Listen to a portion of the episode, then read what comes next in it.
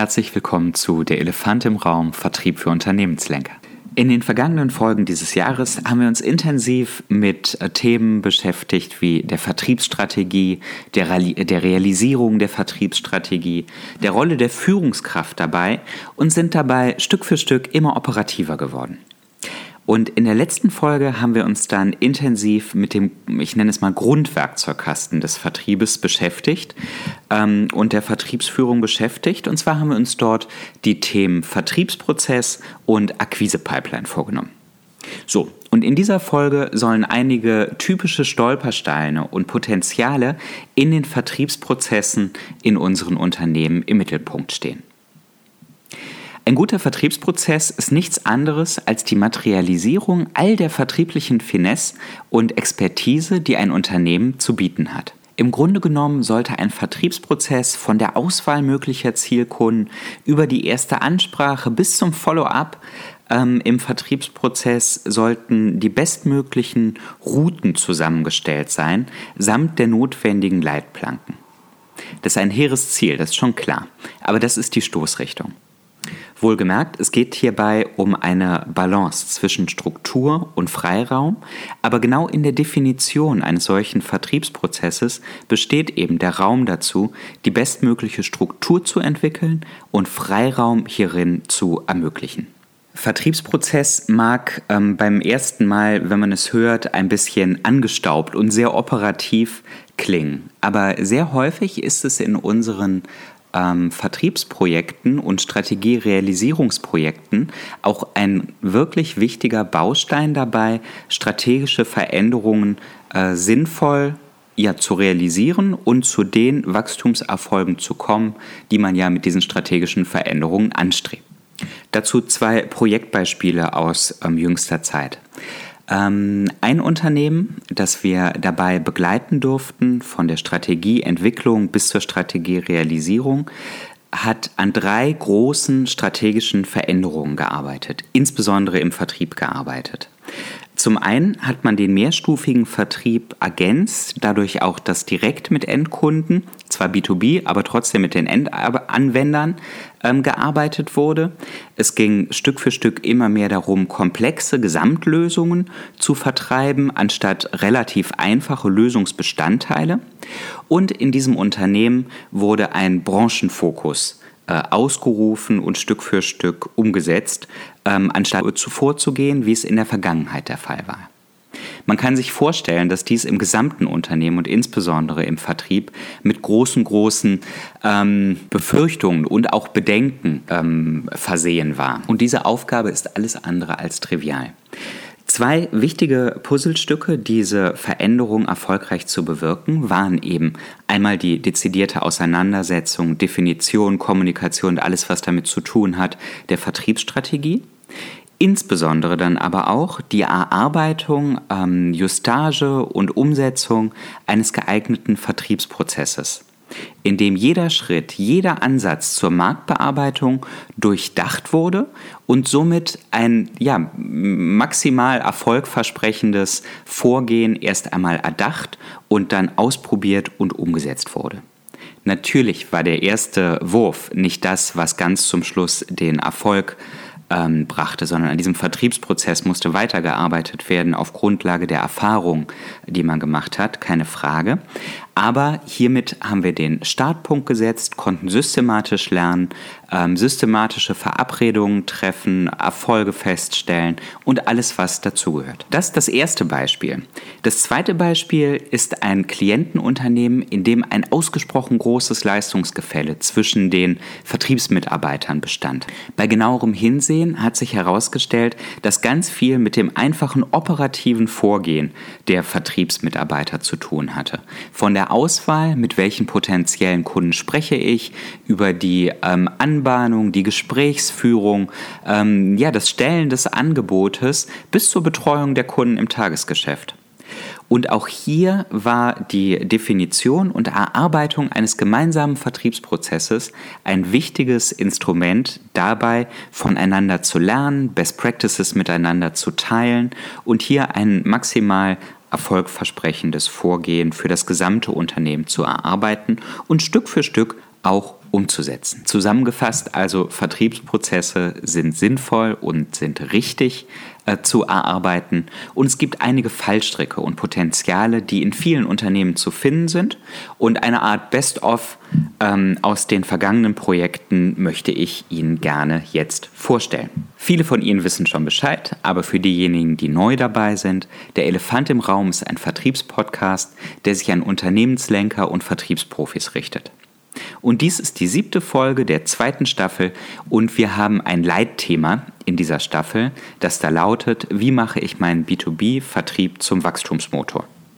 Und in jeder Folge in diesem Jahr beschäftigen wir uns gemeinsam mit einem metaphorischen Elefanten, einem oder mehreren metaphorischen Elefanten im Raum, die dem Wachstum im Weg stehen. Und die Elefanten, die in dieser Folge dem Wachstum im Weg stehen, sind ganz vielfältig. Gemeinsam ist ihnen aber, dass sie alle auf dem Spielfeld der Vertriebsprozesse stehen. Mein Name ist Fabian Vollberg, ich bin geschäftsführender Gesellschafter der Mandatmanagementberatung in Dortmund und wir unterstützen Unternehmen dabei, profitabel zu wachsen. Dies ist unser Vertriebspodcast. Also dann, steigen wir ein in zehn verschiedene Punkte, die dazu dienen können, ähm, zu überprüfen, ob Ihr Vertriebsprozess mögliche typische Stolpersteine aufweist, Wachstumsbremsen aufweist oder Wachstumspotenziale birgt, die sich lohnen zu erkennen und danach entsprechend systematisch gehoben zu werden. Der erste Punkt beginnt am Ende, also bei den Ergebnissen, die herauskommen sollen bei einem Prozess und hier ganz speziell beim Vertriebsprozess. Hierbei geht es viel um das Thema Erwartungsklarheit und Erwartungen sind häufig unzureichend geklärt. Welche Ziele und Prioritäten hat die Vertriebsabteilung? Welche quantitativen und qualitativen Wachstumsziele werden in der Vertriebsabteilung denn wirklich verfolgt und was soll rauskommen ganz zum Schluss bei einem solchen Vertriebsprozess? Es ist ein Unterschied, ob ich alleine auf den Deckungsbeitrag ziele oder ob ich bestimmte Kundengruppen erreichen möchte oder ob ich bestimmte Leistungsbestandteile besonders fokussieren möchte, ob mir die Kundenbeziehung besonders am Herzen liegt, ähm, die ein wichtiger Faktor ist ähm, in der Zielfunktion des, äh, des Vertriebsprozesses und so weiter und so fort. Hier braucht es eine ganz klare Ableitung aus der Unternehmensstrategie, aus der Vertriebsstrategie und eine Erwartungsabstimmung zusammen mit der Unternehmensführung, was vom Vertrieb erwartet wird. Und dies gilt es entsprechend weiter zu deklinieren und genauso mit den Vertriebsmitarbeitern durchzugehen, um für jeden Einzelnen zu schauen, welche Ergebniserwartungen bestehen denn. Denn alleine hieran gilt es, den Vertriebsprozess konsequent auszurichten. Der zweite Punkt. Es gilt auch die Incentivierung und die Anreizsysteme zu überprüfen und regelmäßig abzugleichen, ähm, ob sie kongruent sind mit den Zielen, die im Vertriebsprozess festgeschrieben sind. Denn wenn das nicht kongruent ist, dann ist es wahrscheinlich, dass die Ziele des einzelnen Vertriebsmitarbeiters, die er ähm, in der Praxis verfolgt, abweichen davon. Entsprechend kann und wird dieser Vertriebsprozess, wenn er eins zu eins befolgt wird, nicht beide Ziele, also die Unternehmensziele und die Vertriebsmitarbeiterziele, ähm, gleichermaßen befriedigen. Es ist also absehbar, dass hier ein Unterschied zustande kommt aus dem, was am grünen Tisch erdacht wurde und in einen Vertriebsprozess gegossen wurde und dem, was wir in der Vertriebspraxis erleben werden. Ein dritter, gern genommener Fehler tatsächlich ist es, ähm, den Kunden im Vertriebsprozess zu vergessen. Wenn alles an Selbstoptimierung ausgerichtet ist und die Kundenbedürfnisse immer weniger interessieren, ist die Wahrscheinlichkeit, dass mich der Vertriebsprozess zu den angestrebten Wachstumszielen bringt, ähm, ausgesprochen klein. Beispiele hierfür finden sich in vielen Unternehmen und auch auf Kundenseite erlebt man hier ähm, alle möglichen Beispiele, wo entsprechend der Kunde im Vertriebsprozess vergessen wird. Das sind beispielsweise ungeeignete Konfiguratoren, ähm, bei denen man seine, ähm, seine Angaben ähm, allzu vollständig oder nicht praxistauglich eingeben kann. Systeme in Callcentern, bei denen erst nach dem ähm, x-ten Mal und nach dem, nach dem x-ten Mal Eingabe einer Ziffer ein Mensch zu erreichen ist komplexe Anforderungsblätter, die auszufüllen sind äh, von einem Kunden, die mit Sicherheit, wenn sie korrekt ausgefüllt werden würden, den internen Prozess vereinfachen, die die Anbahnung aber ausgesprochen schwierig machen. Was macht der Kunde übrigens, wenn er solche Anforderungsblätter bekommt? Häufig füllt er sie auch mit unzutreffenden Angaben, weil er es nicht weiß, weil er es nicht möchte, aus welchen Gründen auch immer. Was dann wiederum zur Folge hat, dass der interne Prozess nicht einmal optimal läuft und damit sind dann wirklich alle ähm, negativen Konsequenzen eingetreten. Es gilt alles sinnvoll an den Kundenbedürfnissen auszurichten. Und hier lohnt es sich bei der Definition des Vertriebsprozesses die Rolle des Kunden einzunehmen und aus seiner äh, Perspektive den Prozess wirklich einmal zu durchlaufen. Also die Customer Journey sozusagen mindestens gedanklich, gerne auch wortwörtlich zu durchlaufen. Von der ersten Idee, oh, ein solches Produkt, eine solche Leistung, ein solcher Wert könnte mich interessieren, ähm, über den kompletten Verkaufsprozess bis zum Follow-up. Was man auch dabei bedenken sollte im, in der Definition eines Vertriebsprozesses und ähm, unter der Prämisse, den Kunden nicht zu ver vergessen, ist es, dass Beziehungen Zeit brauchen und menschliche Interaktion sich nicht komplett automatisieren lässt. Bei aller Effizienz, bei allen Effizienzüberlegungen sollte der Vertriebsprozess dies explizit berücksichtigen.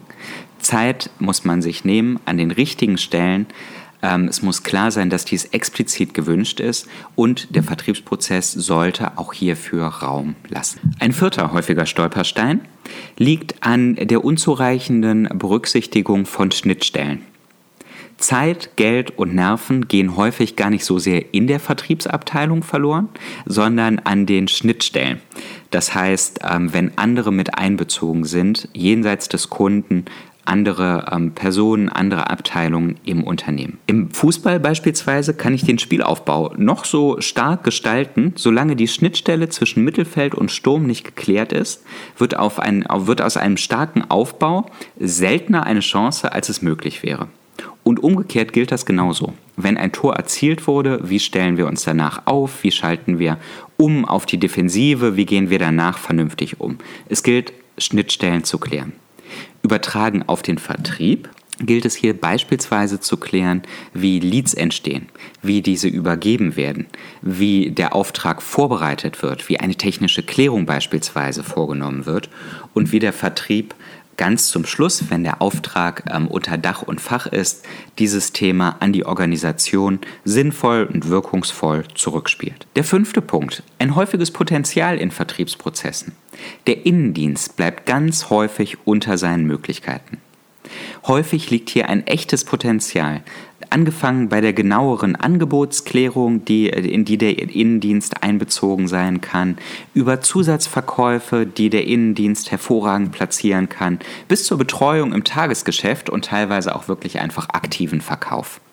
Es lohnt sich also bei der Definition eines Vertriebsprozesses immer wieder auch zu gucken und in Frage zu stellen, wie kann denn der Innendienst hier eine bestmögliche ähm, Rolle spielen. Der sechste Punkt. Gespräche werden auf Nichtentscheider fokussiert. Das ist ein wirklicher Kardinalsfehler. Wenn ich Sicherheitssysteme verkaufe und spreche mit dem Hausmeister darüber und überzeuge ihn und stelle ihm ein Angebot, äh, stelle ihm ein Angebot in Aussicht, dann sind die Aussichten insgesamt nicht so groß auf einen Erfolg, als wenn man den Geschäftsführer beispielsweise überzeugt. Das gilt nicht immer. Denn auch der Hausmeister könnte hier möglicherweise ein Entscheider sein. Aber das ist zu prüfen. Entscheider ist für uns derjenige, der ohne Rücksprache ein Ja zu einem Angebot geben kann. Es ist mit Sicherheit nicht der bequemste, aber der wirkungsvollste Weg, früh im Vertriebsprozess herauszubekommen, wer entscheidet denn über meine Leistung und hier auch konsequent vorzugehen und ein Angebot nur dann zu stellen, wenn die Anforderungen und Erwartungen des Entscheiders äh, glasklar sind. Und in der Regel, damit meine ich in 98 Prozent der Fälle, auch wirklich mit diesem Entscheider besprochen sind. Den siebten Punkt muss ich einfach machen. Einer der drastischsten Fehler bei der Definition eines Vertriebsprozesses oder bei der Beschäftigung damit ist es natürlich keinen Vertriebsprozess zu definieren und sich nur auf die individuelle Brillanz ähm, zu verlassen der Vertriebsmitarbeiter. Das reicht nicht. Das Unternehmen, ein Unternehmen ohne einen Vertriebsprozess bleibt sicher unter seinen Möglichkeiten. Und damit meine ich sowohl ähm, Prinzipien der Effektivität, also das Richtige zu tun, als auch der Effizienz, also die Dinge richtig zu tun.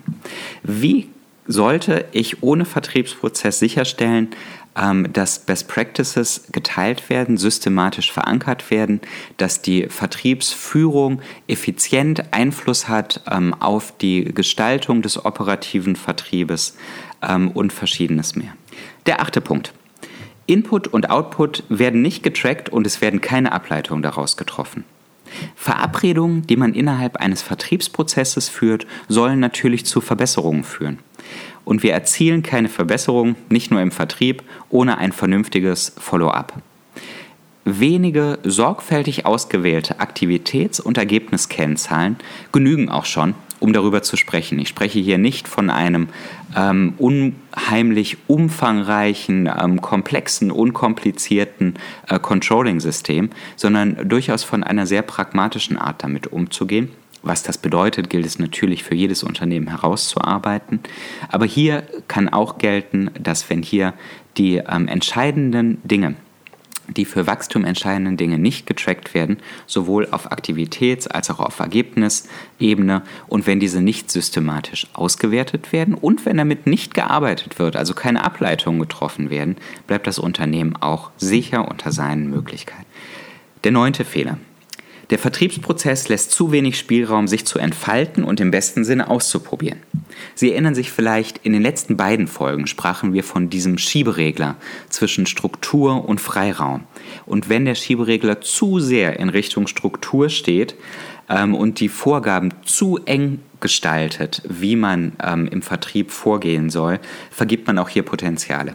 Denn die Menschen, die wir im Vertrieb beschäftigen, ähm, sind ja nicht ohne Grund da, sondern sie sind wegen ihrer individuellen Stärken, ihrer individuellen Eigenschaften dort und die brauchen auch Raum, ähm, damit sie bestmöglich zum Tragen bestmögliche Ergebnisse hervorbringen können.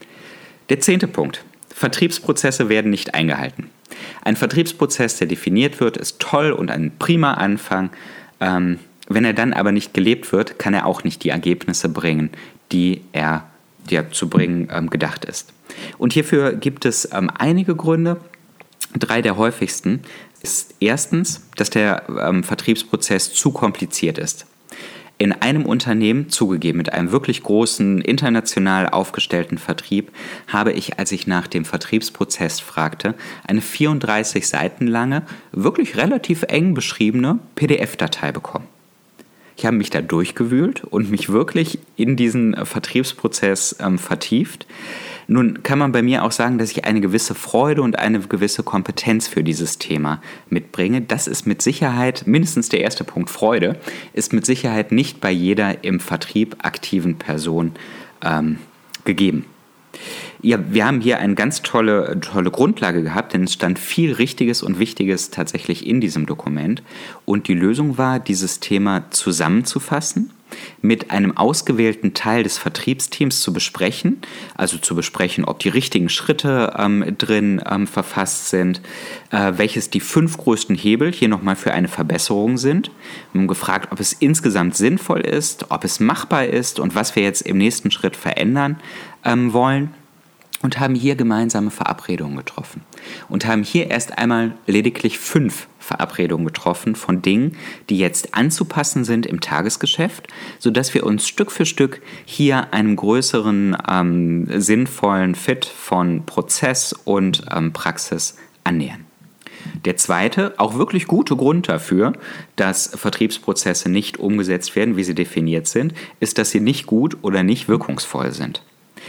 Vertriebsprozesse sollten auch nicht statisch sein. Und wie bei jedem Prozess gilt es auch hier, kontinuierlich zu verbessern und zu prüfen, passt das denn noch zur Strategie, passt es zu den Marktbedingungen.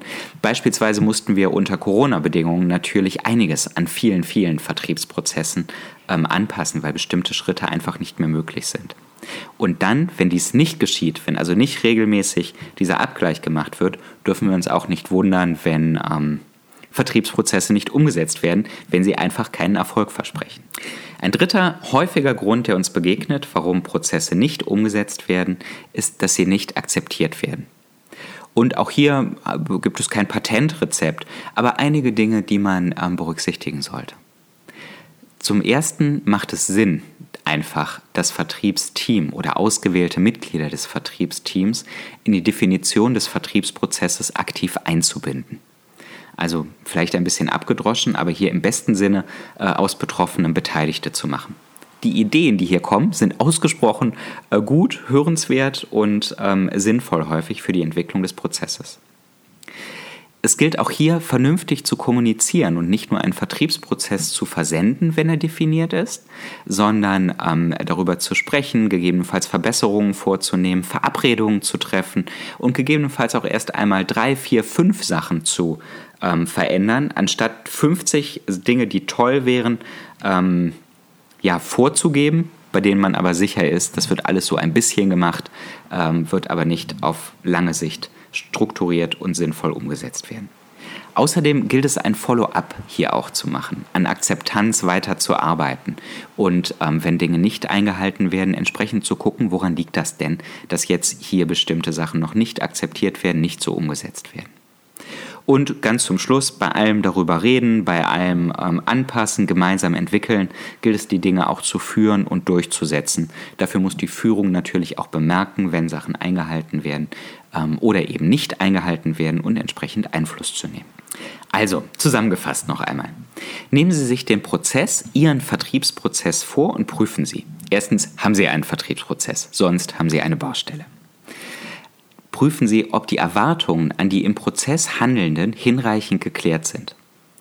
Prüfen Sie, ob die Anreizsysteme kongruent zu den Zielen des Vertriebsprozesses sind. Schauen Sie, ob der Vertriebsprozess konsequent an den Kundenbedürfnissen ausgerichtet ist. Besprechen Sie, ob die Schnittstellen gut und verbindlich geklärt sind, ob sie auch so gelebt werden wie verabredet und welche, Folgen man, welche Folgerungen man daraus schließen kann. Nehmen Sie sich auch den Punkt vor, an welchen Stellen die Wertschöpfung durch den Innendienst sinnvoll erhöht werden kann. Prüfen Sie, ob das Vorgehen auf die richtigen Adressaten, nämlich auf die Entscheider ausgerichtet ist. Beleuchten Sie auch den Punkt, ob Input und Output sinnvoll getrackt und ob Ableitungen hieraus getroffen sind. Schauen Sie auch bitte sich den Punkt an, ob der Vertriebsprozess ausreichend Spielraum, ausreichend Beinfreiheit lässt, sich zu entfalten und im besten Sinne ähm, zu spielen und auszuprobieren. Und last but not least, ähm, prüfen Sie, ob die Vertriebsprozesse nur auf dem Papier prima geklärt sind oder ob sie auch sinnvoll gelebt werden. Das war der Elefant im Raum Vertrieb für Unternehmenslenker. Wenn Sie noch kein Abonnent sind und Ihnen die Folge gefallen hat, schreiben Sie mir gerne eine Mail und abonnieren Sie damit die Serie. Es gibt eine Folge monatlich. Ähm, schreiben Sie einfach an fabian.vollberg.mandat.de oder schauen Sie auf unserer Homepage vorbei www.elefantimraum.de. Vielen Dank und bis zum nächsten Mal.